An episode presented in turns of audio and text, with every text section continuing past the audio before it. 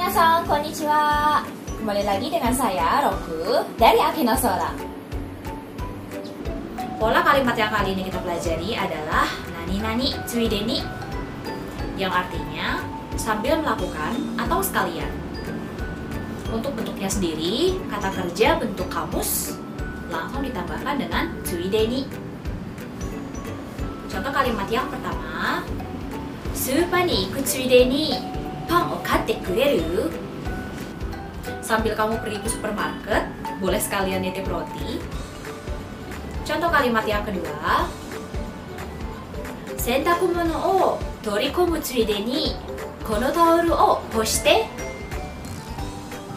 Sambil kamu ambil jemuran, tolong jemurin handuk ini dong. Jangan lupa ya buat teman-teman yang udah nonton video ini, buat subscribe, like, dan juga share ke teman-teman yang lain. Terus teman-teman jangan lupa untuk bikin contoh kalimatnya di kolom komen. Sampai ketemu lagi nanti ya, Minasang. Mata nih.